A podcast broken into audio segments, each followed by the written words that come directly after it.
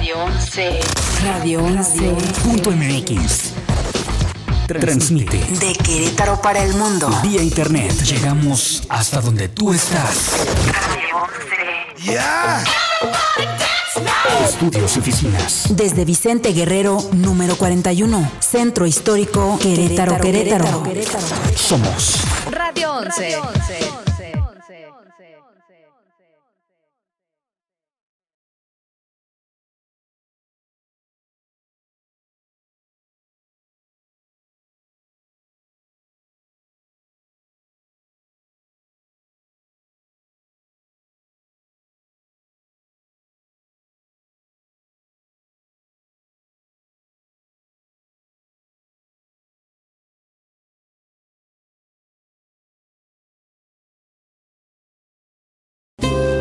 Inicia la cita con tu psicóloga. Despeja tus dudas en Cotidianamente con Heréndira Gámez. Comenzamos.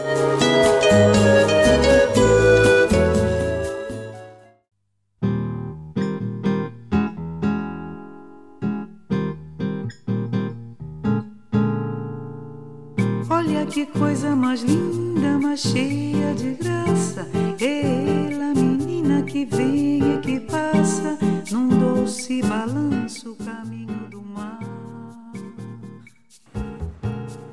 Hola, ¿qué tal? Muy buenos días. Bienvenidos a su programa cotidianamente. Hoy tenemos invitados y tenemos agradables sorpresas. Vean ustedes, vean nada más. Estos audífonos Beats que va a estar regalando Radio 11, en especial el grupo, la, la banda, no es, antes decían grupos a todo, ¿verdad? Pero que un grupo es como, como de los 60 como de rock en el sesentero, todavía se llama grupo, ¿no? Pero ahora son las bandas.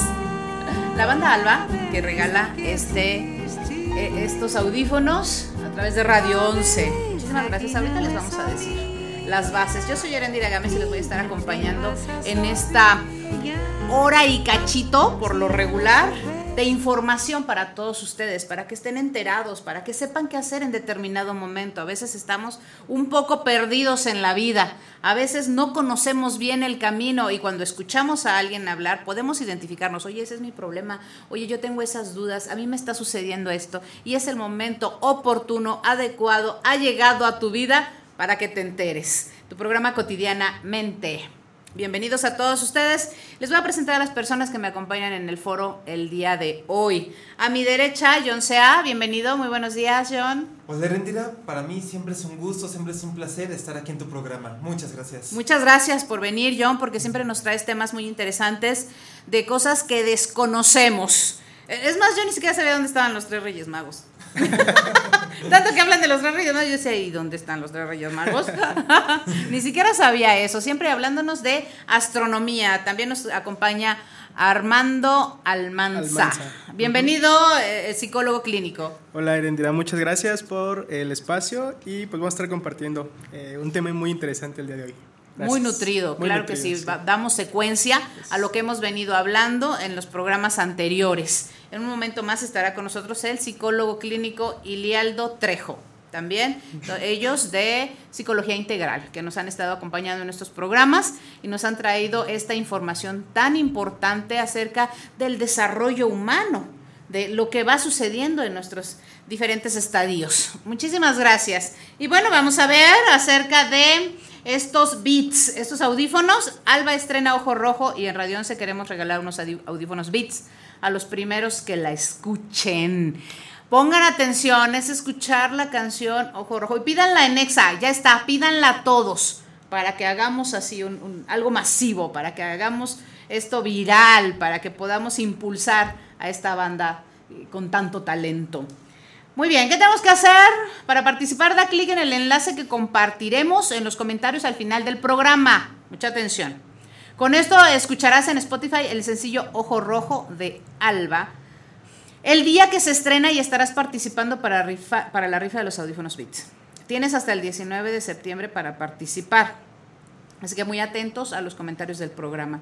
El sorteo será el lunes 23 de septiembre a las 5.30 a través de una transmisión en vivo en el perfil de Radio 11. Así que ya saben, A ver, a ver, Tadeo, Tadeo Marentes detrás de la cámara. Ahí está. Para que se los puedan ganar, que sean de ustedes. Ya, ya, pongan atención y da clic en el enlace que compartiremos. Con esto escucharás en Spotify el sencillo Ojo Rojo de Alba el día que se estrena. Les va a llegar un aviso del el día que se estrena. Muchísimas gracias, Fer. Felicidades, feliz cumpleaños. Es el cumpleaños de nuestro ingeniero de sonido que está aquí detrás del cristal, productor de este programa. Muchísimas gracias. Músico, además es la estrella vocal de Alba. Así que para que lo escuchen, aquí lo tenemos bien cerquita, ¿no? So- somos afortunados. aquí podemos tocarlo. Existe. es real. Muchísimas felicidades. Felicidades por tu cumpleaños. Es el cumpleaños de nuestra estrella detrás del cristal. Muchísimas gracias. Y bueno, vamos a comenzar el día de hoy para eh, enterarnos acerca de estos temas de astronomía. John Sea, adelante. Bueno, eh, nuevamente muchas gracias Erendira por invitarme a estar aquí en tu programa. Eh, siempre, siempre es para mí un placer venir así a- aquí a, a estar contigo a- en los micrófonos. Eh, bueno, en- venía yo, le- les comento a todos los que nos estén escuchando, eh, de hecho la, la invitación de esta semana fue bastante improvisada, fue hace Ah, apenas unas horas en la noche que, que decidiste eh, a- avisarme que, que viniera hoy aquí a tu programa, ¿no? Sí, sí, fue, fue hace poquitas horas además. Eh, Es que tenía que organizarme. Bueno, tuve una semana súper difícil. Dije, si no se lo digo ahorita, ¿a qué hora se lo voy a decir? Colaborador de este programa, John Sea, y, y estará acompañándonos cada 15 días. Bueno, entonces eh, fue, fue así un poco inesperado, un poco improvisado, pero bueno, eh, traté de, de anotar algunas ideas clave, alguna idea rápida para venir aquí a comentar, a platicar. Y bueno, una de las primeras cosas que, que quisiera comentarles en este programa, que, que quisiera compartirles, es que vayan apartando fecha, porque el 25 de noviembre parece que aún falta mucho, pero se va a llegar antes de lo que esperamos, ¿no? El 25 de noviembre viene el evento de la Noche de las Estrellas. ¡Ay, qué padre! El año pasado fue por, en un colegio, Sí, así es, ajá. eh, en, en Sí, el no, no recuerdo anillo. bien el nombre. Ajá, en el anillo Fray Junípero. Fue, fue ya un poco retirado porque este evento, pues bueno, debe realizarse, eh, pues sí, cerca de la ciudad para que la gente pueda ir, pero pues un poquito fuera, hay que salir un poquito de la ciudad, pues para ir a un lugar donde no haya contaminación lumínica, donde se puedan observar las estrellas. Y bueno, eh, en este evento de la Noche de las Estrellas, ah, también aclaro, esto yo lo comparto, yo les doy los datos porque me gusta el evento, porque a mí mismo, eh, yo, yo mismo quiero invitarlos y, que estemos todos ahí, pero yo no tengo nada que ver con el evento. No soy ni del staff, ni me pagan por promocionarlo, ni nada, ni, ni, ni me ubican. Nada más uno de los organizadores me conoce, quiere que vaya, pero no, no tengo mucho que ver con el evento. Eh, pero, pero bueno. Pero los vas a que- invitar a entrevista. Ah, sería, sería una excelente idea. Pero bueno, eh, yo llevo algunos años asistiendo a este evento de la Noche de las Estrellas, que es un evento nacional. Se hace en casi todos los estados. Algunos estados de la República, de hecho, tienen dos sedes de la Noche de las Estrellas, como aquí Querétaro, ¿no? Aquí en Querétaro se hace en lo que es el municipio de Querétaro, el evento La Noche de las Estrellas, pero también en Bernal. En Bernal se hace también La Noche de las Estrellas. Y bueno, es un evento nacional en el que es todo un día, o, por lo menos es toda la tarde, de, de conferencias astronómicas, de talleres científicos, pero para toda la familia. Eh, todos pueden ir, eh, familias, niños, adultos, y todos los talleres, todas las conferencias eh, son pensados para compartirlo con toda la familia. No es necesario tener algún conocimiento previo, no, simplemente tener este gusto o esta curiosidad por la astronomía, por la ciencia, con eso basta, porque todo está diseñado para gente aficionada. ¿no? Oh, aquí está, Ah, Noche de sí, las ya, ya- Estrellas. Ya, lo están poniendo en, en los monitores. Ay, estará Eh, ese es el, el flyer de Noche de las. Estrellas de Bernal. A ver si lo puedo poner un poco. Eh, ¿Es el fin de semana 25 que, que cae? Eh, sábado, siempre es en sábado. el- el sábado, qué bueno, mira, te quedas allá, pasas un fin de Ajá, semana. efectivamente. Súper. Entonces, bueno, en este evento eh, como les menciono, yo no soy en sí parte del evento, pero es, es toda la tarde de, de talleres, de, de conferencias, y en la noche se hace la observación astronómica.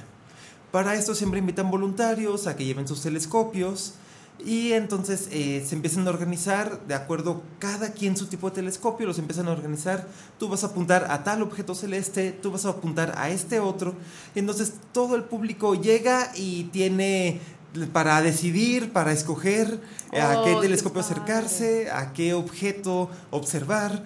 Y bueno, hubo un evento en particular en el que dije, va, pues yo me voy a animar, yo voy a llevar mi telescopio, yo lo voy a compartir con la gente.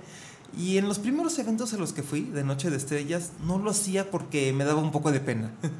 Ok. Pero ya llegó un evento, llegó un, un año en particular en el que dije, me lo voy a aventar, voy a, a intentarlo. Sí, a ver, ya, ya están poniendo algunas imágenes así en los monitores. Sí, qué padre está. Y no es como les menciono, ¿no? O sea, hay para, para elegir cuando uno llega a la observación astronómica. Algunos están apuntando, si hay luna, están apuntando a la luna, pero siempre hay de que a una constelación, a una estrella, a un cúmulo de estrellas. Y, como les platicaba, ¿no? Eh, llegó un, año en el que dije, quiero ser parte de, esos voluntarios que llevan sus telescopios, quiero llevar yo el mío y, y quiero compartir eso también con la gente. Y, y bueno, ahí está el lugar, ahí está el evento, entonces solamente tengo que animarme, ¿no? Y recuerdo que, que fui y que dije, bueno, pero quiero, quiero hacerlo bien, quiero compartir esto bien con la gente. Y dije, bueno, voy a, empezar a, a informarme bien, a prepararme bien, de tener bien en mente cuáles son las estrellas que se observan esa noche, cuáles son las constelaciones que se observan esa noche, porque quiero poder explicarle también a la gente, no solo que se acerquen y que miren en el telescopio y que, ah, qué bonito, porque es muy bonito, pero no, quiero, quiero poder ofrecer algo más, ¿no? Un poco de, de información al respecto. Y eh, debo de, debo de, reconocer que, que había mucha gente experta, con telescopios muy grandes, eh, con telescopios muy profesionales, el mío es muy sencillo, es muy básico, pero la mayoría de la gente hizo lo que yo les comento, ¿no? De que ponían su telescopio, invitaban a la gente, la gente observaba, muy bonito, pero hasta ahí. Y, y dije, o sea, ya, ya estando en el mero lugar, dije, no, o sea, hay que, hay que ofrecer un poco más, ¿no? O sea, hay que enseñarle un poco más a la gente. Porque ves por el telescopio, te parece muy bonito, pero no siempre entiendes lo que ves, no, sol, no siempre sabes lo que ves. Y recuerdo que empecé a invitar a la gente a que se acercara a donde yo estaba con mi telescopio. Y pues como las filas son largas eh, en, en cada telescopio, pues sí, la gente se salió de la fila, se empezó a acercar, porque como quiera, como quiera la fila era larga, como quiera tenían que esperar. Y entonces eh, tengo yo mi láser astronómico, un láser que alcanza hasta el cielo, eh, se ve firmemente hasta el cielo. Y esto permite... eh, ¿Y, y dónde señalar- compras eso? Perdón, eh, Eh, paréntesis para que no se me olvide y para que eh, la persona que quiera ir a comprar uno. Casi siempre un buen láser astronómico viene incluido en un buen telescopio. Ok, Sí. ok, ok. Ah, Así es como Para yo que me he hecho de los señalar, míos. claro. Ah, Ajá, exactamente. Puedes señalar puntualmente las estrellas sin que nadie dude a cuál estás señalando. Y entonces pues comencé con eso, ¿no? En lo que la gente esperaba que se bajaran las filas en los telescopios, pues empecé yo a platicarles. Ah, miren, eh, en esta dirección, que es esta dirección donde sale el sol, y vamos a ir viendo cómo las estrellas salen del mismo lado del que sale el sol. Y en- o sea, pero pues obviamente ya, ya en la noche es cuando las podemos ver, van saliendo, se van elevando, cruzan el cielo y del mismo lado donde se oculta el sol, vemos cómo las estrellas se van ocultando también por este mismo lado. Y así les iba platicando a la gente, ¿no? Y aquí tenemos la constelación de Orión, Orión era un cazador, entonces actualmente en el cielo Orión se está enfrentando a la constelación de Tauro, así les iba platicando todo esto, ¿no? Fue muy, muy padre. Y, vaya, o sea, eh, cuando, cuando uno lo platica adecuadamente, eh, cuando uno lo platica adecuadamente, uno se da cuenta que de hecho a la gente le puede llegar a gustar incluso más que observar en el telescopio. Porque observar en el, en el telescopio es muy bonito. A mí me encanta observar en mi telescopio, me encanta invitar a la gente y la gente se va muy gustosa, pero solo observas un pequeño espacio en el cielo. El telescopio, por muy grande que sea, es muy pequeñito en comparación de todo el cielo. Claro. No solamente observas un pequeño espacio y lo observas muy bien. Ves brillar las estrellas, ves sus colores, pero solamente con la simple vista es como podemos observar todo el cielo. Y, y cuando alguien te va guiando, cuando alguien te va ayudando a, a poder observar todo el cielo y entender lo que ves, pues, eh, pues es maravilloso, ¿no? O sea, de tener toda esa vista. Y entonces sí, o sea, un telescopio es una herramienta muy bonita, unos binoculares son una herramienta muy bonita, pero solo con la simple vista eh, puedes, puedes apreciar todo el cielo. Abarcar más. A- abarcar más, exactamente. claro. Fue en ese evento de Noche de las Estrellas, creo que fue hace dos o tres años, creo que dos años, creo que ya van a ser dos años ese evento. Y, y fue en ese evento donde descubrí que, que lo que más me gustaba era eh, mostrarle a la gente, ayudarle a la gente a saber observar a simple vista. Antes de ese evento yo compartía mi telescopio, les hablaba de los telescopios, les hablaba de lo que veían y todo eso era, muy padre. Me divertía mucho con la gente haciendo eso. Era, muy padre acercarlos al telescopio. Todavía lo sigo haciendo, pero siempre les recuerdo y trato de enseñar bien ese dato. Nada como observar a simple vista. Las constelaciones en el cielo son muy grandes. Un telescopio no puede ver una constelación porque son demasiado grandes y como les menciono, el telescopio, por grande que sea, es muy pequeño en comparación de todo el cielo. Solo nuestros Limita. ojos. Ajá, ajá, exactamente, en cierta manera limita. No se desanimen, no se decepcionen. Te da como que- esa profundidad, ¿no? Te da como ese Ah, alcance. Ajá, pero en zoom. Pe- pero y el zoom, zoom- siempre va a reducir. Ajá, exactamente. El zoom siempre es para observar un pequeño lugar del cielo. Claro. que como les Muy menciono, específico. mu- Muy, específico, es muy padre, es muy bonito. Ahora que nos vamos acercando al otoño, por la madrugada, se ve un pequeño cúmulo de estrellas que se llama las Pléyades. Es con, con I latina, Plei, Plei, Pléyades. Ok. Pleiades, o sea, es un poquito difícil pronunciarlo de esta manera lenta con, con sus letras tal cual. Pleiades.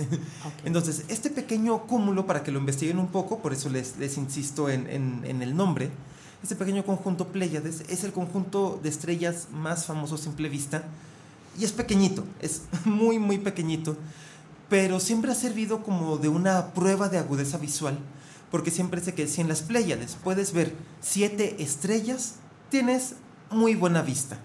Ok. Hay gente que dice, yo veo 8, hay gente que dice, yo veo 9, hay gente que me llega a decir, yo veo 11, no, esos ya se están engañando solos.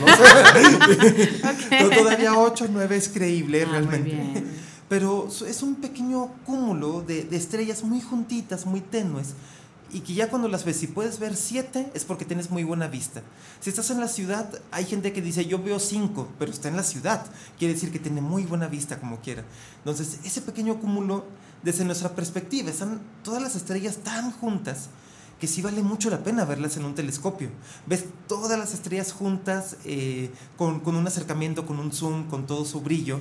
Y cuando las ves con la simple vista, sí dices, ah, pues son muy tenues. Claro. Entonces, por ejemplo, ahí es un, un momento en el que sí sirve el telescopio.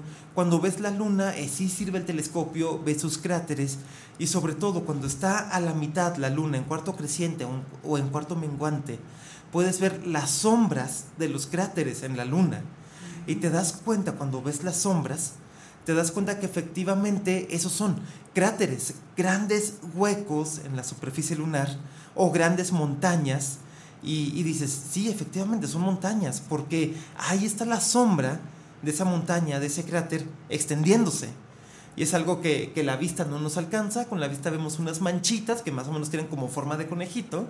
Sí, pero, claro. pero cuando lo ves en el telescopio, ves estas sombras extendiéndose en la superficie lunar y, y sientes la realidad de que ese lugar está ahí, de que ese lugar existe, de que la luna eh, es, es digamos, un, ¿cómo, ¿cómo llamarle? Como un mini planeta, por decirlo de alguna manera, con sus territorios, con sus continentes, con sus montañas, con sus irregularidades eh, eh, superficiales, provocando estas sombras. Ese es, ese es lo más bonito. Mucha gente me dice, seguramente en tu telescopio se ve muy bonita la luna llena. Y yo les digo, sí, sí, efectivamente se ve muy bonita, pero no tiene sombras cuando está llena. Y se ve muy plana, se ve muy, muy bonita, pero se ve muy plana. A mí me gusta en el cuarto creciente o en el menguante ver las sombras, porque te, te traslada a esa realidad, de, de ese lugar que, está ahí, que está ahí la luna, y que realmente no hay nada que se interpone entre la luna y nosotros, más que la distancia. No hay una cúpula en el cielo que, que nos tape eh, el, el camino a la luna, por llamarle de algún modo. Y ves que, que su realidad funciona igual que la nuestra. Le da el sol desde un lado, la ilumina, provoca sombras, provoca luces. Entonces es algo muy padre, como les digo, no se, no se desanimen, es muy bonito tener un telescopio, pero no hay nada como observar a simple vista, que es cuando puedes ver las constelaciones. Y cuando empiezas a aprender de esto de las constelaciones, uno se da cuenta que, que los dibujos fueron diseñados, los dibujos de, de las constelaciones fueron diseñados para que tengan una lógica en cuanto a, a su posición en el cielo. Como les menciono, el cazador está enfrente de Tauro, el cazador está luchando con Tauro. O sea, es, es un cazador eh, en su labor de, de cacería Sería ante un como animal una imponente. mitología Eh, es la mitología estelar. eh, la mitología estelar, exactamente. Luego uno descubre, por ejemplo, cuando ya conoce Orión, el cazador, que son también los tres reyes magos, como los conocemos aquí en México, y uno se da cuenta que hacia un lado está el, el toro, Tauro, pero hacia el otro lado, hacia atrás del cazador, están los perros de caza, o sea, los perros de cacería, o sea, que son los perros del cazador que, que está en, enfrente del toro.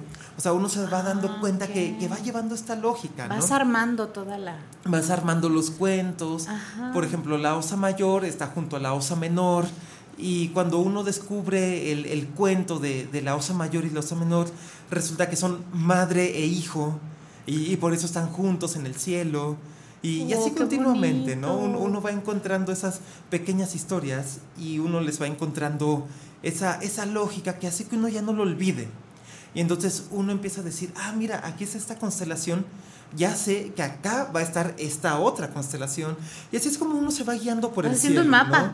Así es como uno se va haciendo un mapa, exactamente. Si uno busca en internet, por ejemplo, mapa estelar, mapa de constelaciones, mapa de estrellas, o sea, con, con esas, con esas palabras, mapa y una palabra astronómica. eh, le aparecen, los resultados son imágenes eh, circulares, son como discos, donde están las constelaciones y ahí mismo pues uno lo puede ir viendo en chiquito. Es un disco porque en el cielo no nos damos cuenta, pero nuestro cielo alrededor es todo un disco, tiene forma de disco lo, lo que nosotros vemos, o forma de, de cúpula, Sí, claro. porque es el horizonte en todas direcciones, ¿no? Sí. Y, y termina siendo como un disco y por eso los mapas de constelaciones tienen forma de disco. Ah, ok. Entonces ahí uno va ahí viendo los cuentos. Mapas de constelación. Mapas de constelaciones se llaman exactamente. O mapa del cielo es como el nombre más común que le dan, mapa del cielo. Pero muchas palabras sirven para encontrarlos. Si ustedes los quieren buscar y, y ver estos mapas, eh, mapa de constelaciones, mapa del cielo, mapa de estrellas. Incluso los he encontrado buscando carta náutica, porque como se usaban las constelaciones para navegar, a veces buscas con palabras que, que tengan que ver con la navegación y también te aparecen estos mapas. Entonces, esa era la manera en que se navegaba, ¿no? Eh, la osa menor, por ejemplo. La osa menor es la que siempre está en el norte, inamovible. Siempre va a estar en el norte. Cuando ves la osa menor, estás mirando al norte. Entonces ahí es como, como comenzaban a navegar los marineros, los piratas. uno pensaría también, por ejemplo, que los vikingos, porque uno piensa, tenemos el estereotipo de que eran excelentes navegantes. Curiosamente los vikingos eh, vivían en regiones demasiado nubladas y ellos navegaban con otras técnicas muy curiosas. Ok. Pero sí, seguramente, entre tanto que navegaban, también conocieron las constelaciones y las usaron para navegar.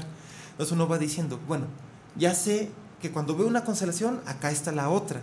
Y si salen de este lado del cielo, si se ocultan por este otro lado del cielo, así era como se iban ubicando, ¿no? Así era como iban navegando. Ok, qué interesante. Entonces, bueno, de verdad, eh, vayan separando la fecha, el 25 de noviembre, de verdad, vayan separando esa fecha para poder ir a la Noche de las Estrellas, donde sea que nos estén escuchando, aquí los radioescuchas, el evento es nacional, se hace en casi todos los estados de la República. El, el año pasado se hizo como en 27, 28 estados. Entonces, de donde sea que nos estén escuchando, es muy posible que vayan a tener una sede cercana.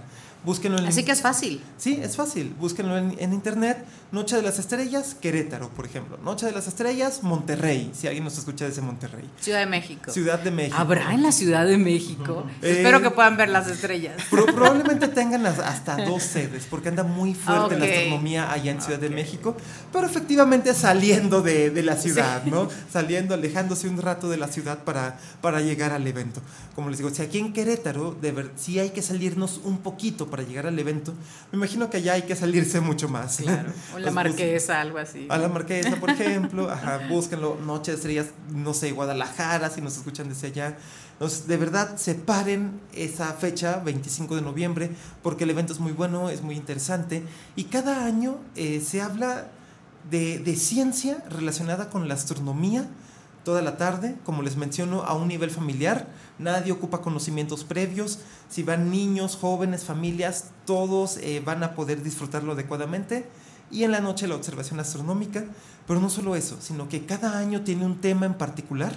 Por ejemplo, recuerdo que la primera noche de estrellas a la que yo fui, el tema era contaminación lumínica y enseñaban mucho sobre los problemas de la contaminación lumínica. Uno de los datos que más recuerdo porque porque era de lo que más afectaba en la naturaleza. Era que, por ejemplo, cuando hay mucha contaminación lumínica en las playas, cuando las playas están muy iluminadas de noche, y, y es una playa donde, donde llegan las tortugas a poner sus huevos, cuando las tortuguitas nacen, las luces eh, artificiales las desorientan y no llegan al mar. Claro. Ajá, entonces es muy importante cuidar que no haya contaminación lumínica en las playas. Recuerdo que hace como año y medio tuve la experiencia de ir, de ir a una playa eh, ya, que ya era reserva para que las tortugas fueran a, a poner sus huevos y, y ni una sola luz, ni una sola luz.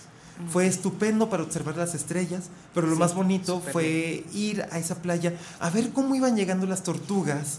Como estaba completamente oscuro, uno veía el mar y veía pequeñas manchas circulares que iban saliendo del mar.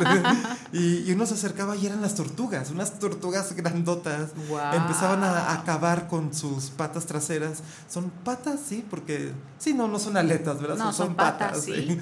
Empezaban a acabar con sus patas traseras y a, y a dejar sus huevecillos. A desovar. A desovar, exactamente. Y fue una experiencia muy bonita.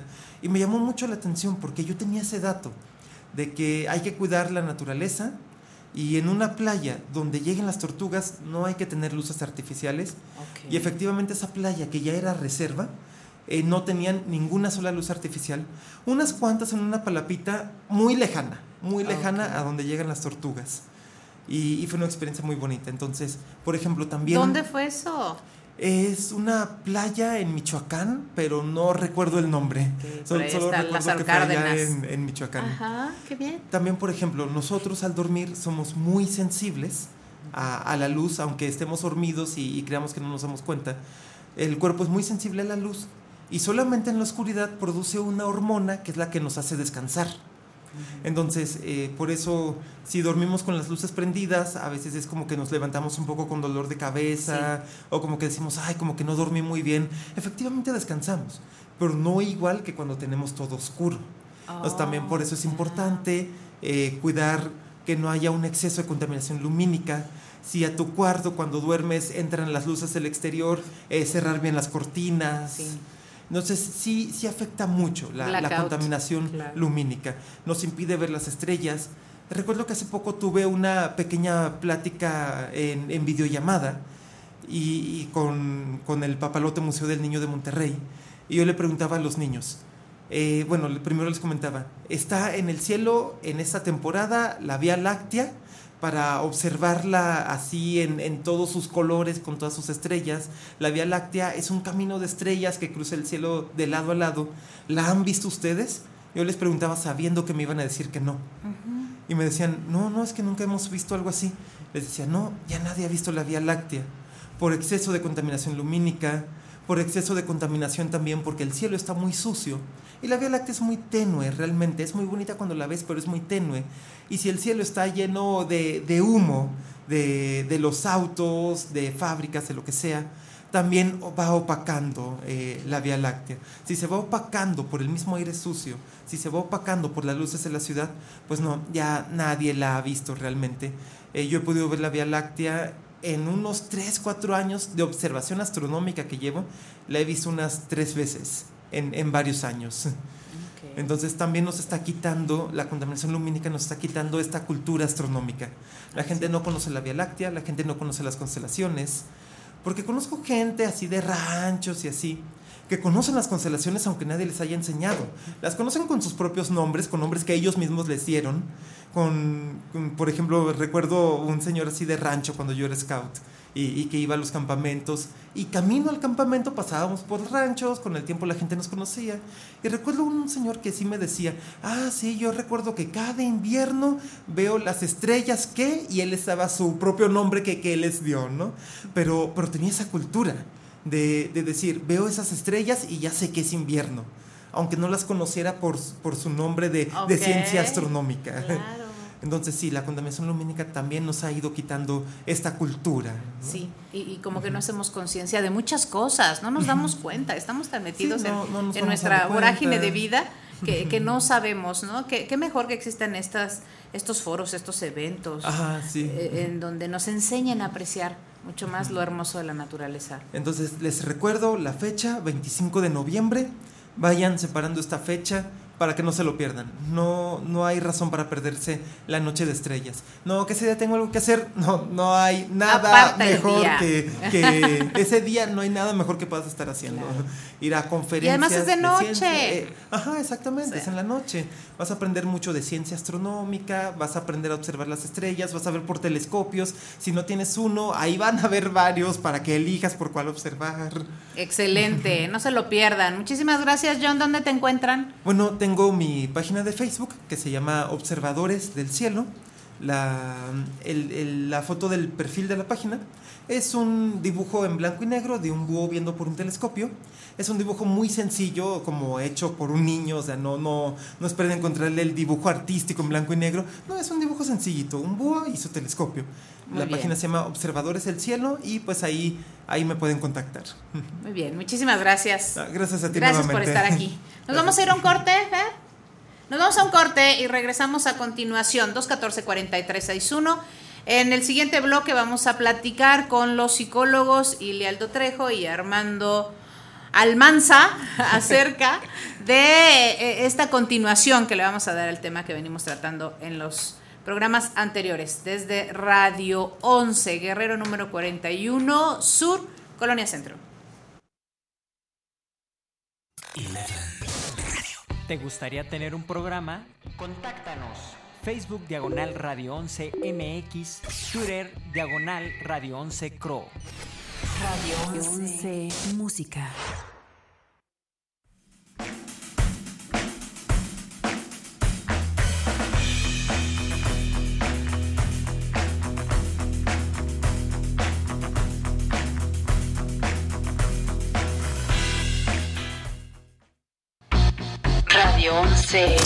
Radio 11 Punto MX.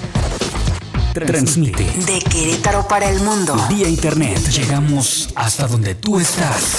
Radio 11. Estudios y oficinas. Desde Vicente Guerrero, número 41, Centro Histórico Querétaro, Querétaro. Somos Radio 11.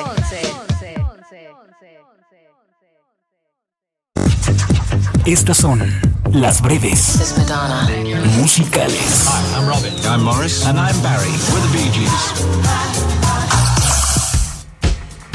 La canción Stupid Girl de la banda de rock alternativa Garbage está destinada a ser un empoderamiento de la situación femenina de una forma efectiva y metafórica. Shirley Manson, la vocal de la banda, llegó a describir la canción como una versión de Express Yourself de Madonna, pero más subversiva.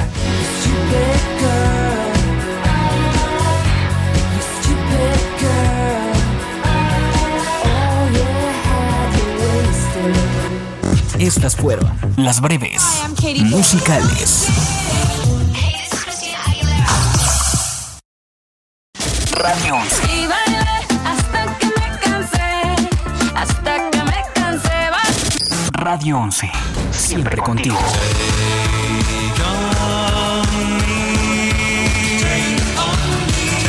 Radio 11.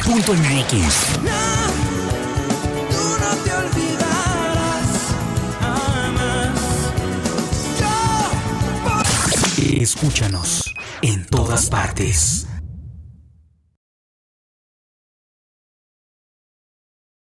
Esto es Lo que no sabías del cine. Luces, cámara, radio films. Da tu nombre para el registro. Jean Erso. En la película Rogue One, una historia de Star Wars, recrear la apariencia de Darth Vader fue un reto para los diseñadores de vestuario, Glenn Dillon y David Crossman, ya que en cada película de Star Wars hay cambios sutiles en el atuendo del villano. Por ejemplo, el casco empleado por Vader en el Imperio contraataca es más brillante que su predecesor, pero después de muchas discusiones, el director decidió que prefería la versión mate, tal como aparece en Una Nueva Esperanza. El resultado final es una producción fiel de la apariencia de Vader y las cajas en su cinto coinciden exactamente con las de Una Nueva Esperanza, incluso hasta en los más pequeños detalles. La caja del pecho está nuevamente creada en madera pintada con botones pegados. ¿Qué vas a hacer cuando te atrapen? ¿Qué harás si te doblegan? Si continúas peleando.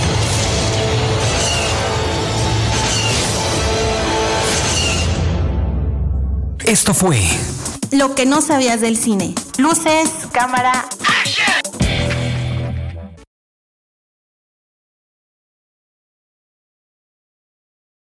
La Escuela de Ciegos y Baja Visión te invita al doceavo Segatón, carrera con antifaz en pareja, categorías libre e infantil. Este 23 de junio, 9 horas, en el cierre de constituyentes. Inscripción individual 50 pesos. Informes 15 de mayo 109A Centro, teléfonos 212 57 52 o 53. No faltes, habrá premiación.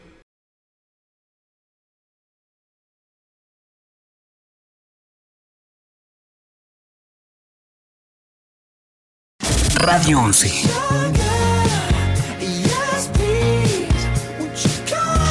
Radio 11. Siempre contigo. Señales del vida en. Radio 11.mx.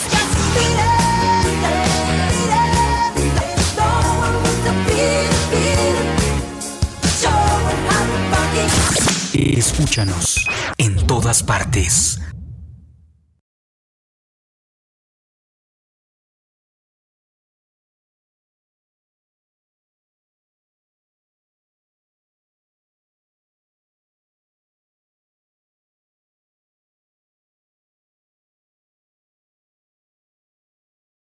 Cotidianamente. Continuamos.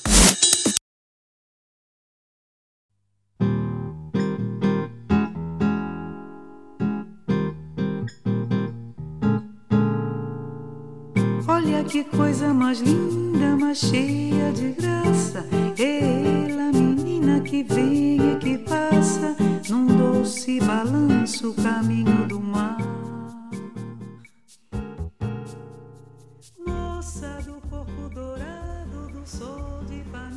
Ya estamos de regreso y en el bloque anterior estuvimos platicando acerca de astronomía en este con este evento que se acerca de la Noche de las Estrellas que vino a comentarnos a invitarnos y también a, a perfeccionarnos en este tema de astronomía sea.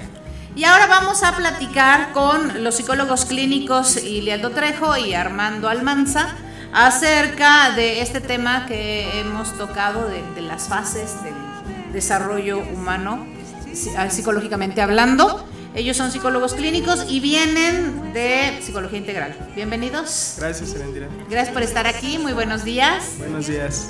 Este, pues bueno, como, como bien dices, no va a ser continuación de lo que, de lo que ya hemos estado hablando los dos programas anteriores.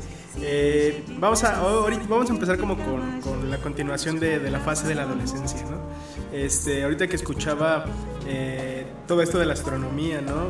Y, y cuando llegué- recién llegué aquí al, al radio que estaba platicando con el, con el ingeniero de sonido, eh, del evento que hubo hace, me parece, una semana o dos semanas, en donde vino Caloncho a tocar aquí a- al... Oh, al- sí, sí, sí.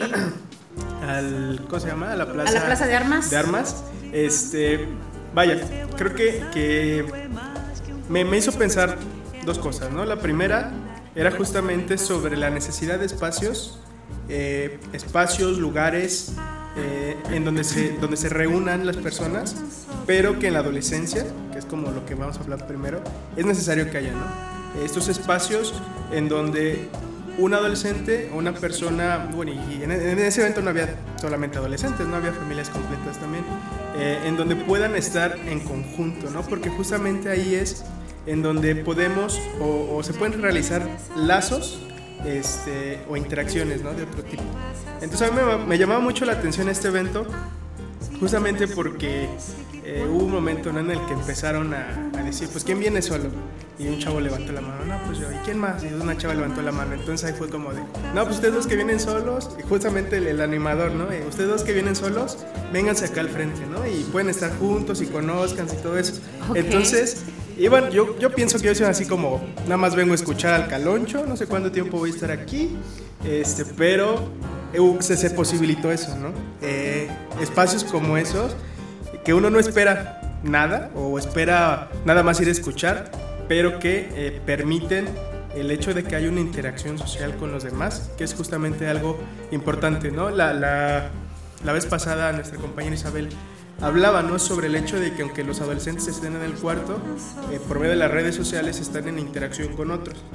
Y decíamos, ¿no? Es algo, es algo que sí, que se está posibilitando en esta época, pero creo que es demasiado importante otro tipo de relación real, de uno, de uno con otros. Entonces, Porque es diferente. Claro, claro, es una interacción completamente distinta. El hecho de estar en un concierto eh, eh, con los demás, ¿no? El- la, la energía que te producen, la que tú produces en los otros. ¿no? Enriquecida. Claro. Entonces son experiencias que van marcando la adolescencia. ¿no? Y sobre esto, ¿no? Eh, vaya, me pone a pensar también sobre las bandas, ¿no? ¿Cómo es que inician las bandas de rock o las bandas de música? Y decía, muchas veces inician como hobbies. ¿no? Son hobbies de, pues quiero aprender a tocar porque me, gusta, me gustaría algún, en algún momento tocar la canción como eh, tal artista, ¿no? Entonces empiezan como hobbies y de momento uno empieza a darse cuenta que ese hobby le está dando como hasta para vivir, ¿no? En la vida adulta. Entonces, vaya, son muchas cosas. Esto de la, de la astrología, eh, pensaba, ¿no? Igual empezó como un hobby, como un interés, así como decir, no, no me, no me van a pagar por esto, este, no estoy recibiendo algo por esto, pero es algo que a mí me gusta y que me sirve para estar con los demás, para interactuar con los demás, ¿no? Entonces, yo pienso Y que de todo ahí pasas a, Ajá. ya no es hobby, es mi pasión. Sí, ¿no? claro. Ya, ya no es como un hobby, quiero dedicarme, quiero un estilo de vida. así. Así es. Y entonces aquí hay- es como un corte, ¿no? Cuando, cuando vemos adultos que se dedican o que tienen algún hobby, ¿no? Que van a la oficina, pero aparte les gusta escribir. Pero aparte les gusta juntarse con los amigos en el café, echar la tertulia. Pero aparte les Salir gusta... a rodar. Ajá. Eh, aparte les gusta, este, no sé, ir a tocar en algún lugar, ¿no? Porque su, su afición es tener una banda de ellas, no sé. Cosas así. Ves que son adultos que en el trabajo están menos estresados, que fluyen más en sus labores cotidianas y todo eso, ¿no? Entonces justamente como un desahogue o que, que, no, que no te da únicamente, este, que no te da otro, otro lugar, ¿no? Eh, y en- sin embargo, los, los adultos que únicamente se dedican a el trabajo, el trabajo, el trabajo, el trabajo, el trabajo y las obligaciones personales, que obviamente son importantísimas, ¿no? Pero que únicamente basan su vida en estas, en estas dos como si no fuera otra cosa, es cuando vienen muchos problemas laborales, ¿no? Familiares, porque justamente no hay una interacción con alguien más fuera del círculo familiar que posibilite otras cosas para pensar, ¿no? Ahora me hiciste recordar un, eh, un taller una vez de con padres de familia que justamente se hablaban cuestiones de la adolescencia. Inicié dando el, el, el taller, llevaba una bocina y puse una canción de rock, así a- un poco fuerte, y los padres decían, ¿qué es esto? Se escucha feo, este, así como, y lo, lo dejé toda la canción, ¿no? Eh, y los padres eh, de- decían, no, pues con palabras peyorativas ahí diciendo como de qué clase de música es esta, que no les había gustado, bla, bla, bla. Y era una canción cristiana, ¿no? Entonces, la que yo había, la que yo había puesto. Cuando les dije, se dieron cuenta que era una canción eh, cristiana, entonces como que se, se fueron para atrás porque lo único que escuchaban era el ruido, ¿no? Era, era esta cuestión, esta distorsión. Y, y me hace recordar lo de los conciertos porque hay un autor que se llama Ricardo Rodulfo, que es argentino, y él hace una equiparación entre el rock and roll y la adolescencia o el adolescente. Lo equipara por, el, por esta cuestión del grito que muchas veces en el rock eh, se llega a dar, que a veces no es tan armónico, por así decirlo, y que justamente en la, en la adolescencia a veces así es, el adolescente eh, grita, no, estas, tona- esta- estas cuestiones de modulación Sí. no están para decir, para hacer, no nada más. Y, y está buena la, la, la equiparación que hace porque escuchamos eso, más allá del contenido que el adolescente quiere. Los errores. Sí. Ponemos los ojos en los errores y no nos damos cuenta de lo real, Así lo que es. está sucediendo. Sí, la, eh, esta necesidad de, de ser escuchados, ¿no? De, de- de que no, de no nada más escuchar el, el- el grito como una molestia, sino como un llamado. ¿no? Creo yo que algo de lo que nosotros nos encontramos de nuestro mismo ejercicio profesional es, es esto, que, que muchos padres eh, nada más es, es como por ejemplo cuando un niño, eh, cuando un padre que escucha el mero berrinche del niño, marca una diferencia cuando eh, escucha el, el- llamado de, de este, ¿no? Yo me acuerdo que, que tenía una, una familia y ella pues era bebita la, su, su hija y le preguntaba qué tienes, ¿no? Eh, ¿Estás triste? ¿No te gustó la comida? Aunque la niña no respondiera, no, no escuchabas el, el- el llanto como mero, ran- como mero, eh, llanto, mero berreo be- o berrinche, sino como, ok, una forma de, está queriendo decir algo, hay palabra y yo se la, yo se la, se la adjudico, ¿no? Yo le pregunto a ese, a ese, a este que es mi hijo, en este caso los adolescentes pasa algo, algo similar, a veces lo único que requieren es eso, una mera escucha. Atención, lo mismo con las mascotas. Hasta las mascotas te dicen así, rasguñan y te ladran y, y ya tú les pones atención y te llevan a lo que quieren. Pero si no, ay, ¿qué está ladrando? ¿Qué está rasguñando? ¿Qué quiere? Pero no, no das ese, ese momento de, de entender. Y ahora con las nuevas tecnologías creo que esto empieza a pues una revolución porque ahora hay, bueno, es un espacio que es un espacio eh, virtual y genera nuevas preguntas a, pues para como adultos, ¿de acuerdo? Genera como psicólogos también ver, que, ver cómo, cómo empiezan a conquistar el, el espacio ahora los, los, los jóvenes. Parece que ahora este con- conquistar un espacio es, es distinto. Ahora que eh, me acordé también, en una ocasión estaba dando clases en preparatoria y les dije que la clase iba a ser por WhatsApp, ¿no? Todos los niños, bueno, adolescentes ya, eh, que la condición era que nadie iba a poder hablar. Si alguien hablaba, era como todo lo contrario. Yo lo iba a regañar, yo iba a pasar lista, pasé lista por WhatsApp, eh, los comentarios, el tema, todo empezó a ser por WhatsApp. Es más, si alguien quería entrar al salón, tenía que escribir al grupo de WhatsApp que yo era el que coordinaba. Y fue sumamente interesante porque cómo se empezaron también a desesperar los, los mismos chavos. Es más, uno, a uno se le ocurrió la brillante idea de tomarme una foto y decirme un comentario y lo eliminé de WhatsApp.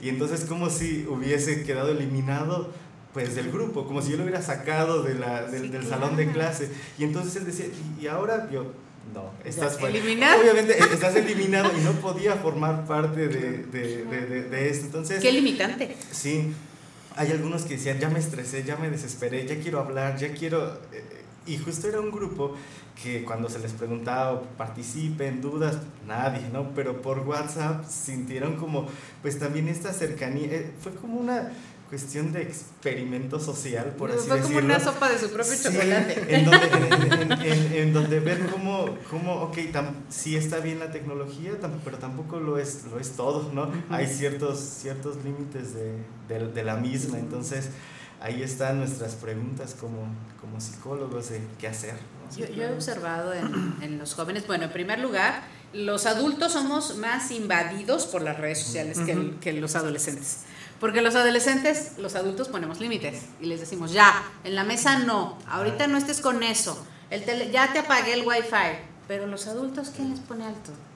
Y por eso la mamá del bebé lo pone en el piso para estar para estar chateando, para estar escribiendo. Ajá. Sí, nos invade más a nosotros, sobre todo a la- generación que no lo tuvimos. Sí, sobre todo yo creo porque aquello que creímos imposible se está posibilitando. Yo creo que ese es algo de la tecnología, de las consecuencias, que ahora parece que todo puede ser posible. Yo me acuerdo que cuando veía caricaturas, creo que los Power Rangers, en donde uno podía comunicarse con otra persona Sí. que estaba del otro lado. El 007. Eh, entonces era como, fíjense. eso no va a pasar, ¿no? Y, es, Y ahora es mira. algo tan común. Bueno, ¿no? la impresora 3D. Así. Eso, Sí. eso parece magia. o Sí, se va imprimiendo sí. y ya hasta tienes una pieza de automóvil. Claro. ¿Qué es esto? Y, y bueno, y va más allá, ¿no? La, la, la con la impresión 3D, ¿no? Eh, bueno, creo que es un tema que también nos compete, ¿no? El, hecho de decir, bueno, se están generando o se van a empezar a generar prótesis eh, corporales, ¿no?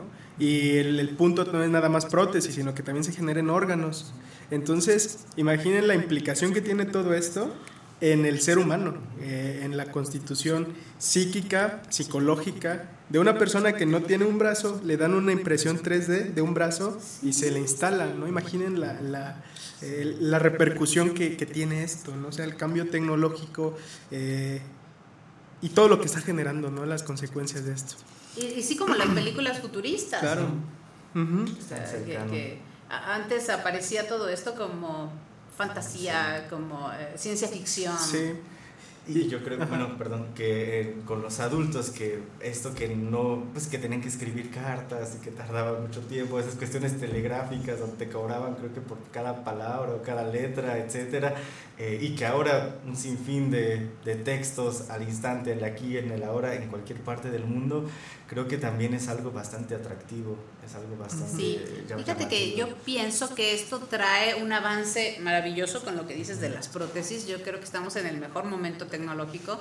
Sin embargo, en la parte pareja, creo que es el peor momento, ¿no? O sea, antes se dejaban las cartas en el arbolito, se iban cada semana y, y esto se hacía largo, largo. Es- Esta parte romántica, esta parte de la primera fase del proceso amoroso, de la limeranza, se hacía amplio, amplio, amplio. Entonces hacía que hubiera mucho eh, vínculo, que el vínculo se hiciera fuerte porque fue tanto tiempo el que esperaste para poder llegar a, a una relación o a casarse que era maravilloso y se cuidaba, ¿no? Claro que había otros factores ahí que, que, que te hacían como muy codependiente, sin embargo iba funcionando de esta manera. Y, y ahora, qué difícil, o sea, eh, eh, te estás escribiendo con alguien, le mandas corazoncitos y besitos y una semana ya te cansó. Ay, corazoncitos y besitos, ya. Tanto, ¿no? Ajá. Eh, lo tienes que llevar a, vamos a vernos, vamos a citarnos, vamos a conocernos, vamos a tratarnos. Esto, es de, esto de las relaciones virtuales eh, es lo que nos lleva a descartar, descartar, descartar, descartar, sin que haya un compromiso que además es en- enriquecido en nosotros. ¿no? Eh, El compromiso de la realidad. Sí, claro, este, y bueno, sobre ello, ¿no? Eh, las redes sociales, eh, lo, que, lo que han estado generando últimamente es esta, esta parte del mostrarse, ¿no? Yo me muestro a los demás, por ejemplo en Facebook, en Instagram, me muestro a los demás, pero solamente muestro la cara feliz, ¿no? La faceta contenta, la faceta culta, la faceta... Este, Buena onda. Buena onda. Me pasó, perdón por interrumpirte, pero ayer estaba en mi transmisión en vivo para hablar acerca del proceso amoroso y estaba fallando mi red. Y entonces falló y decía, el video se ha detenido. Y, y- y yo así, Tadeo, ven a arreglar esto, todo me estaban viendo. Tadeo, ven a arreglar esto. ¿Qué, ¿Y qué pasó? Pues no sé, es el internet. Pero ¿por qué no funciona? Y yo mis caras así, ¿no? Ay, lo voy a ya lo borré, ¿no? Y luego me dicen, te estábamos oyendo, te estábamos viendo. Y me dice una de las que estaba viendo, nunca te había visto seria. Un saludo por aquí hasta Aguascalientes. Justamente eso, ¿no? Este, en redes sociales acá nos podemos mostrar como decir la, la diversión, ¿no? Estamos este, hablando muy seriamente, pero justamente, ¿no? Cuando, o sea, es como preguntarse, bueno, esa persona, ¿cómo es del otro lado, ¿no? Y solamente es como la parte eh, que uno, que a las personas les conviene mostrar en las fotos, por ejemplo, ¿no? En el Facebook, que es como una forma de me muestro, atraigo personas, atraigo seguidores, porque es indispensable tener muchos seguidores para, para ser este, popular. Ant- me recuerdo mucho, ¿no? Eh, cuando yo era niño, eh, toda, toda esta parte de los 90, ¿no? Era como del chico popular de la escuela, pero ahora eh, que golpeaba a los demás, ¿no? Y hacía bullying y aparte salía con la porrista y todo eso, no era como el ideal que nos ponían en las series o en las caricaturas, pero ahora el ideal es como de ser la persona que tiene más likes, ¿no? El chico popular es la persona que tiene más likes. Y si no tienes likes, hay muchos, muchos adolescentes que consultan que llegan al consultorio justamente porque no tengo likes. ¿Qué es lo que ellos quieren? ¿Qué es lo que los demás quieren que yo haga para que tenga un like por lo menos, ¿no?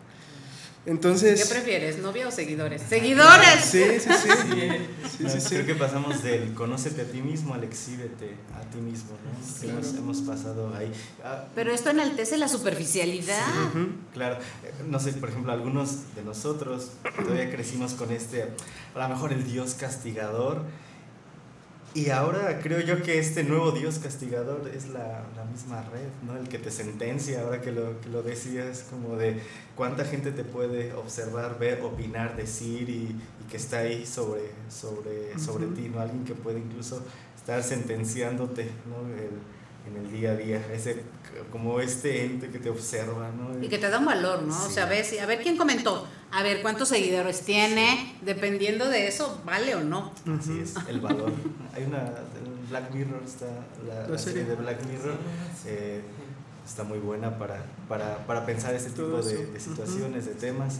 No recuerdo capítulos específicos, pero hay uno, hay uno así en donde justamente pues tus valores son estrellas, ¿no? Son Caída en picada. Caída en picada, por acá nos dijeron. Ok. Exactamente, Ok. sí.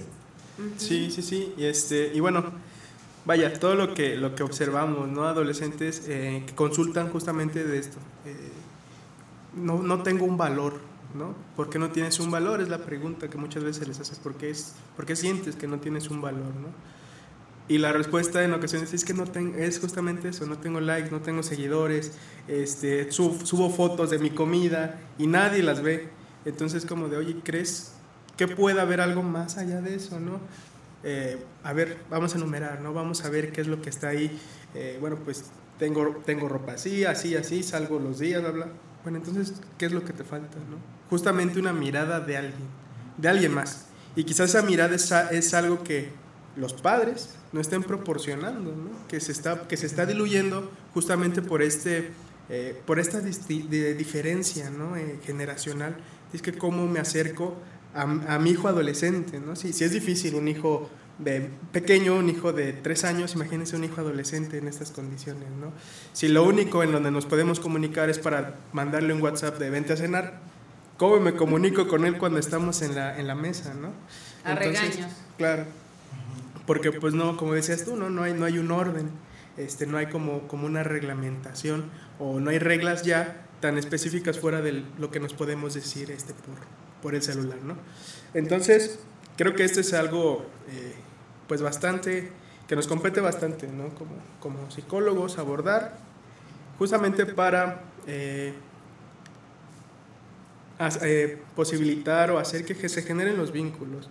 Eh, ahorita recordaba, cuando estábamos hablando de, las bandas de rock y todo ello, recordaba la escena de Volver al Futuro, no me acuerdo de cuál de las tres, donde Marty McFly está tocando en, en el baile de graduación de los, en la primera, eh, donde está tocando en el baile de graduación de sus papás, y entonces empieza él a tocar una pieza de rock eh, muy descabellada, ¿no? Y se empieza a hacer solos y se tira al piso y todo.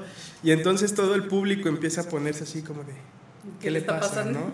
Y la respuesta de él es que esto es algo para lo que ustedes no están aún preparados, pero a sus hijos les va a encantar, ¿no? Entonces, es como este choque generacional, ¿no? Que está, este, que, a, que a los adolescentes está, eh, les está, les está pasando cada vez o cada día que yo vengo al centro, me doy cuenta que empieza de a poco, pero lo he visto cada vez más. Hay una apropiación de más espacios. Por eso este evento que hicieron con Caloncho se me hizo eh, espectacular, ¿no? convocó a mucha gente. Este, y, y mucha gente estaba desde temprano ahí esperando, las bandas que, que, estuvieron antes y todo eso. Y había una armonía que en algún momento yo había perdido de vista, ya por lo menos aquí en el centro. ¿no? Y, y no, no es el único evento, ¿no? ha habido otros que no son tan organizados, pero por ejemplo aquí en la plaza, este, ¿cómo se llama la plaza que está aquí, cerquita? ¿Constitución? No. Este, ¿Dónde está la iglesia? Ah, la de Santa Rosa de. Ándale, la, Ah, la plaza de Santa Rosa. Sí, este, Mariano de las Casas. Ah, es. Justo. Plazuela Mariano de las Casas. En, en la plazuela he visto grupos de adolescentes que se reúnen para hacer improvisaciones, pero en batallas de rap y hip hop. Entonces, cuando tú te acercas y escuchas lo que ellos están diciendo, es justamente esto, ¿no? Son como estos mensajes entre líneas. que se están entre ellos comunicando lo que está pasando día a día, ¿no? Eh, de que ya soy en el Red Q, ¿no? De que no tengo para esto, no tengo para el otro, o de que quiero tal. Pero son grupos todavía muy pequeños que sé que poco a poco van a ir más en expansión, ¿no? Entonces, que justamente posibilitan el que los adolescentes hablen y que estén en interacción con otros más. Yo creo que tiene que ver también la necesidad interna, ¿no? Porque eh, estos grupos de bailar, eh, esto era en los noventas, cuando estaba el house, y, y se hacían grupos y bailaban los jóvenes y, y- este ejemplo yo lo he escuchado en reuniones de padres que es que yo bailaba y, y mi hijo está todo el tiempo en, en- en el videojuego y le dices, ¿por qué no sales? Está el día muy bonito y se lleva el videojuego y sale, ¿no? y, y yo creo que es esta necesidad de, de- de los adolescentes y de, de los seres humanos de interactuar. Entonces, se les ocurren ideas maravillosas que tal vez ya se vivieron antes, pero que ahorita son maravillosas porque rompen, rompen un, un- un esquema que se viene formando como muy rígido, como muy, muy solitario acompañado, muy eh, temor a la soledad, pero vacío, que, que- que no da como, eh, como una como vínculos eh, adecuados, significativos. Que, que es muy fácil bloquear a alguien y ya no es tu amigo, ¿no? O sea, como en la clase, ¿no? Es muy fácil. Pero en la realidad, a ver cómo me bloqueas. Como quiera me ves en la calle aunque me tengas bloqueado. Pues ahora me, me hicieron recordar, eh, por ejemplo, esto de, de poner ciertos eh, límites. Tal vez en un principio, con, como no había equiparado, o más bien no había abarcado tanto la tecnología en nuestro día a día, donde un día el celular podía estar o no estar, y ahora ya no, ahora ya es necesario que, que esté, y donde se le podía castigar a lo mejor al niño, diciendo, eh, mm, no sé, no lo vas a tener el día de hoy, y no pasaba a lo mejor nada, pero el- en, en nuestros días creo yo que es una nueva prótesis, el, el- la misma tecnología. El celular es, un, es, es una extensión del cuerpo, o sea, se ha convertido en una extensión de, pues, de, de nues- de nuestro cuerpo, porque ahora si nos regresamos a casa, antes yo me acuerdo que salía y dije, ah, se me olvidó el celular, bueno, no pasa nada. Y ahora creo que sí tiene un, un impacto eh, fuerte, un, un impacto eh, significativo o, o mayor, en donde ahora el castigo, decirle a, a un, a un chico, te voy a quitar el celular, híjole, eh, está bien para pensarlo, para, para irlo, ir- irlo pensando sobre todo por cuán importante o cuánta importancia y relevancia tiene actualmente eso, ¿no? Es, no sé si es como decirle, a ver, pues véndate los ojos y así te vas a quedar a oscuras. No, no, no sé a qué se puede equiparar el, el, el quitar el- el celular. Eh, en ocasiones podría resultar una buena idea, pero en otras tal vez, tal vez no. Y eso es- también se presta para, para discusiones, para discutir si es eh, estos nuevos, nu- nuevas formas de a mejor corregir o de criar, ah, ¿por dónde? Si es por la tecnología por otros lados, habría que, pensarlo. Sí, y, y- y bueno, ¿no? Eh, eh, entrando a, a la parte de la, de la adultez, ¿no? Eh, justamente, pues bien, bien mencionaba Serendira, ¿no? Esta parte de, de los celos, ¿no? Creo que cada vez más eh, las situaciones celotípicas se dan justamente porque de seguro estás viendo el WhatsApp y estás hablándole a alguien más que no soy yo, ¿no?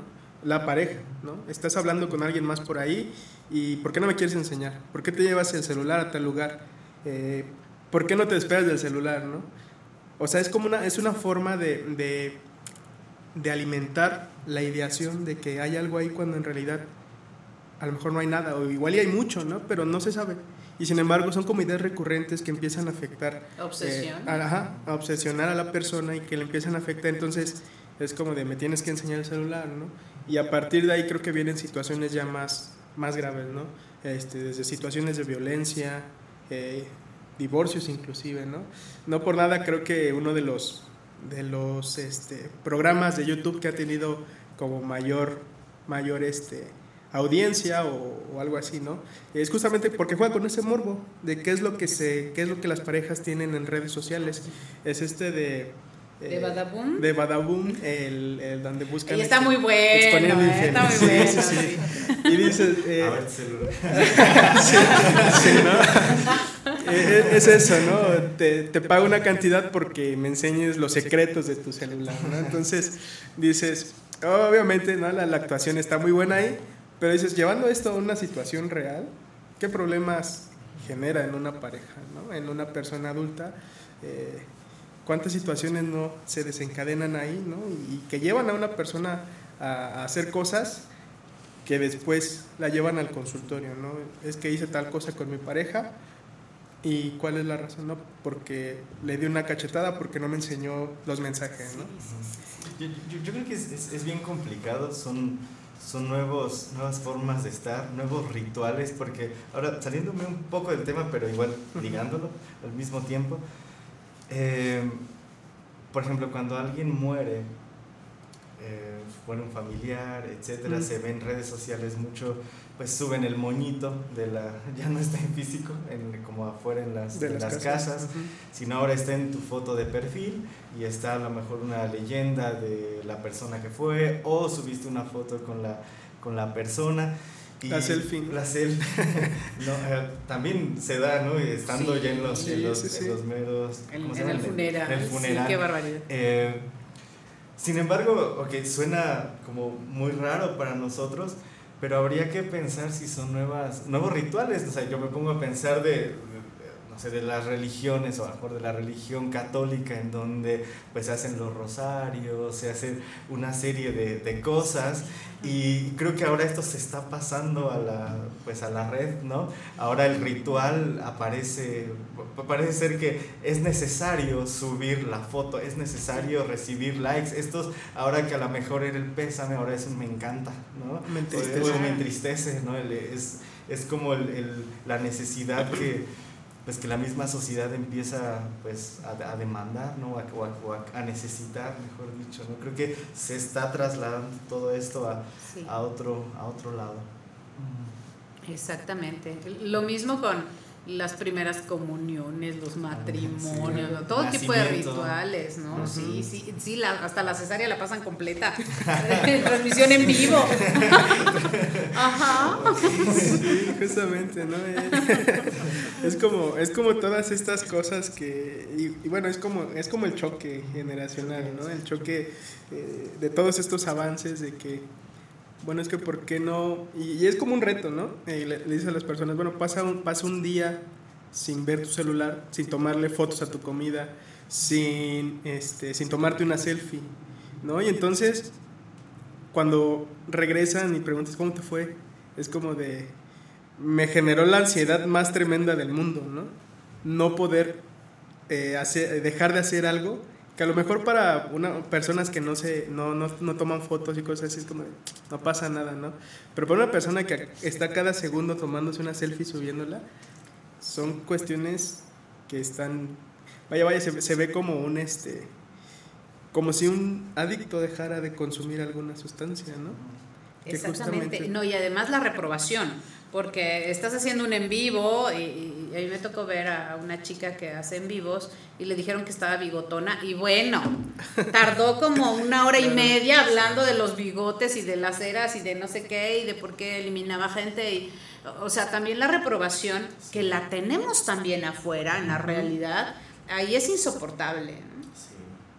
Sí, ahora cualquiera puede decir, cualquiera puede opinar, cualquiera eh, ya, ya y sin necesidad incluso de, de- de tener una justificación a veces hasta eh, válida o, o sólida, ¿no? Sino uno ya avienta, uno escupe por, por escupir por esta posibilidad, ¿no? A lo mejor antes era más difícil tener esta, eh, poder dar una opinión hacia alguien más, pero ahora creo que, y eso se puede eliminar, eso se puede modificar, se puede editar, se puede... Lo eliminas y lo bloqueas, cosas. pero yo lo que vi es que la chica estaba tan enganchada con Sí. el comentario que pasó como una semana ah, hablando acerca de lo mismo. Y y eso te afecta más, o sea, ya es tu percepción. Porque la otra persona pudo, exacto, que ni conoces y no sabes ni en qué parte del mundo está y que pudo haber estado de malas o, o- o que no le caes bien y es normal el rechazo, pero a veces lo hacemos tan terrible que, que llega a ser una catástrofe en nuestra vida. Sí, algo como a lo mejor lo que experimentaban en su momento los famosos, por así decirlo, los artistas o los actores, en donde, ok, se les eran figura pública, pero ahora esto de ser figura pública es ya más, eh, más cercano a, nosotros mismos, ¿no? Claro. En donde a lo mejor un chisme que decían de Vicente Fernández, lo que sea hoy, Gabriel, podía repercutir a lo mejor en su día a día, pero porque era alguien eh, visto por, por multitudes y ahora uno también puede ser visto por un sinfín Claro, de- los de- youtubers. de- Luisito comunica. que le dijeron que había sido infiel y bueno, todo el mundo nos enteramos. Así es. ¿no? eh, Entonces, este, creo que, que de- dentro de esto es, es, es como señalar, ¿no? Muchas veces se le tiene miedo, aunque no, no se expresa como tal, ¿no? Pero es como si hubiera un miedo a la soledad, a la individualidad, a tener un espacio conmigo, un espacio en donde, vaya, necesito estar conmigo, necesito hacer otras cosas solo. Pero ahora es, necesito exhibirlo, ¿no? Mi- aunque, aunque sea mi soledad, pero la tengo que exhibir. Entonces, eh, yo, yo podría decirlo, llamarlo como un miedo a la soledad, ¿no? Porque eh, aparece este miedo a la soledad que muchas veces es necesario, ¿no? Eh, incluso los, los tiempos de ocio son muy necesarios para la creatividad, para saber qué es lo que va a hacer uno, para saber en dónde va a encaminar uno su día a día o su vida o hacia dónde quiere caminar, pero ahora ya no están esos espacios, ¿no? uno no se los permite. Exacto. Entonces es algo que, que, que se tiene que trabajar, ¿no? Que haya apertura a esos espacios en donde uno se puede escuchar. Sí, esa incapacidad para estar solo creo que eh, nos está gobernando. Yo recuerdo cuando una, fui a una isla, bueno, sí, una isla en, en- en Uruguay, en donde no había luz eléctrica, no había señal, no había, o sea, este acceso a la, a la tecnología pues no se daba.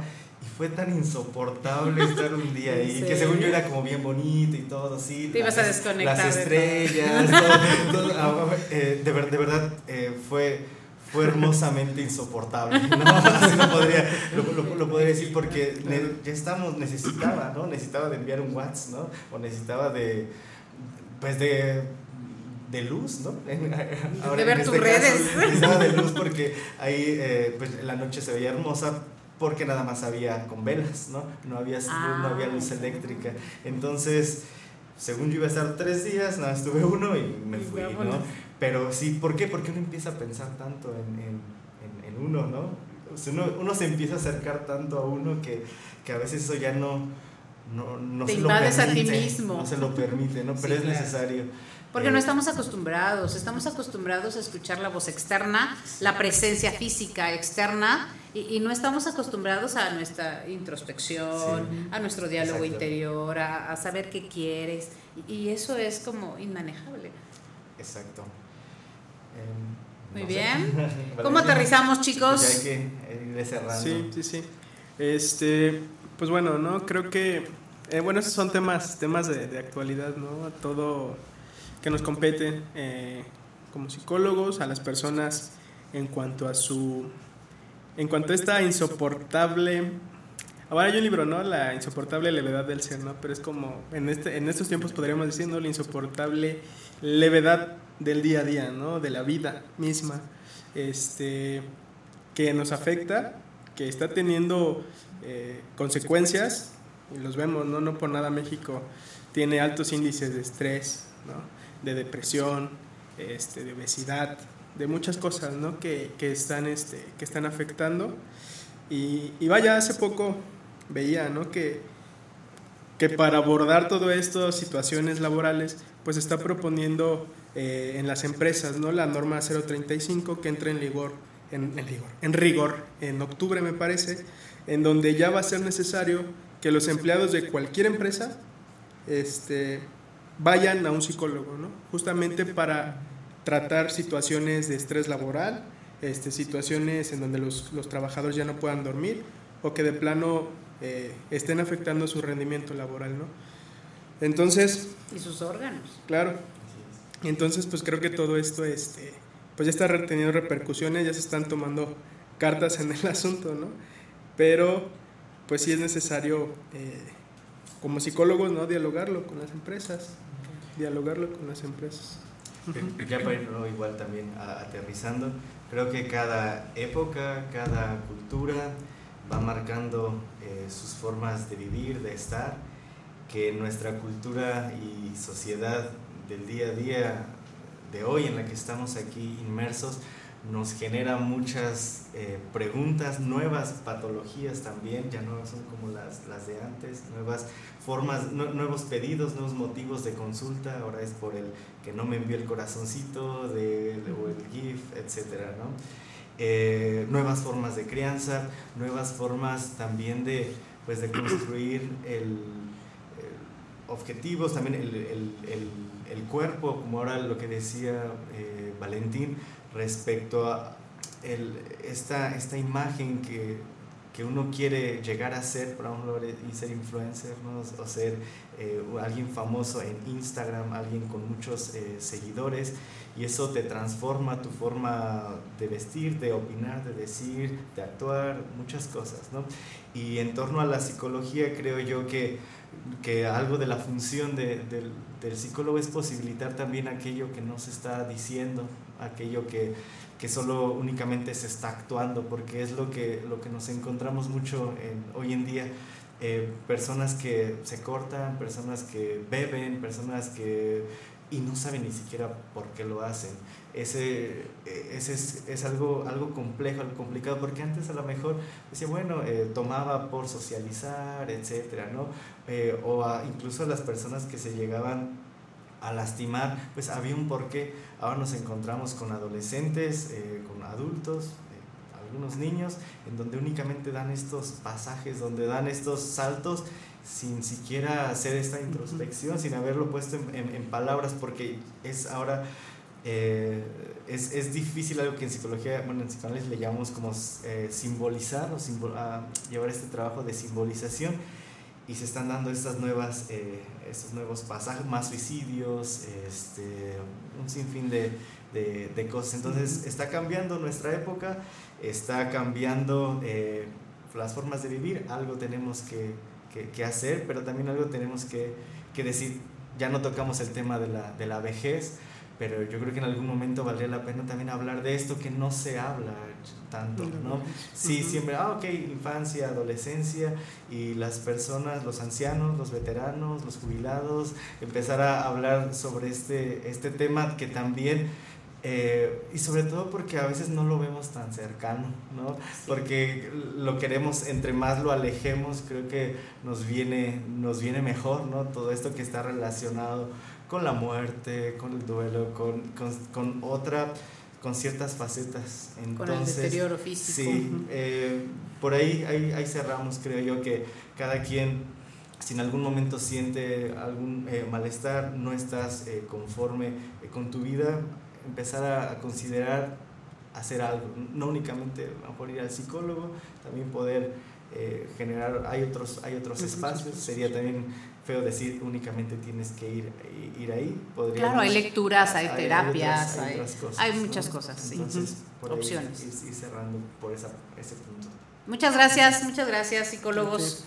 Muchas gracias, John Sea. Oh, muchas gracias a ti nuevamente por invitarme a tu programa. Siempre es un placer para mí estar aquí. Gracias por estar aquí. Muchísimas gracias, Ilialdo Trejo, ti, psicólogo clínico. Muchísimas gracias a ustedes. eh, es un placer escucharlos, dialogar y esperemos que lo podamos volver a hacer en otro momento. Gracias por compartir. Muchísimas gracias, psicólogo clínico Armando Almanza. Gracias, Erendira. Es un placer siempre estar acá. Y sí, creo que nos hace falta algo de la vejez. Ojalá en algún momento se pueda. Eso va a estar muy padre, sí, gracias. porque hay muchas personas tristes Sí. en, en- en esta fase. Muchísimas gracias. eh, ¿cómo- ¿Cuál es tu nombre? Pablo. Pablo, le damos la bienvenida, está detrás de las cámaras. Muchas gracias por tu, tu participación. Muchas gracias, Tadeo Marentes, aquí detrás de haciendo cápsulas. Saludos. Ah, ya salí. Muchas felicidades y muchas gracias a Fer. Un abrazo y que pases muy lindo día de tu cumpleaños. Yo soy Erendira Gámez, soy psicoterapeuta. Los espero en la próxima consulta radial.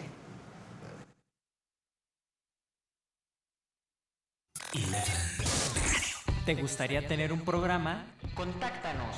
Facebook Diagonal Radio 11 MX, Twitter Diagonal Radio 11 Cro. Radio 11 Música.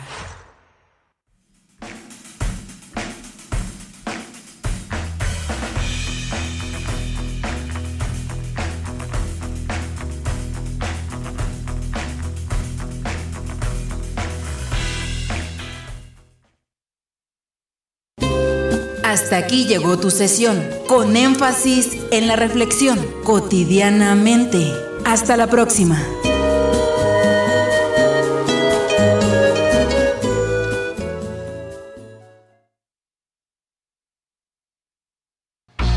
Radio 11. Radio 11. Punto MX. Transmite De Querétaro para el mundo. vía internet. Llegamos hasta donde tú estás. Radio 11. ¡Ya!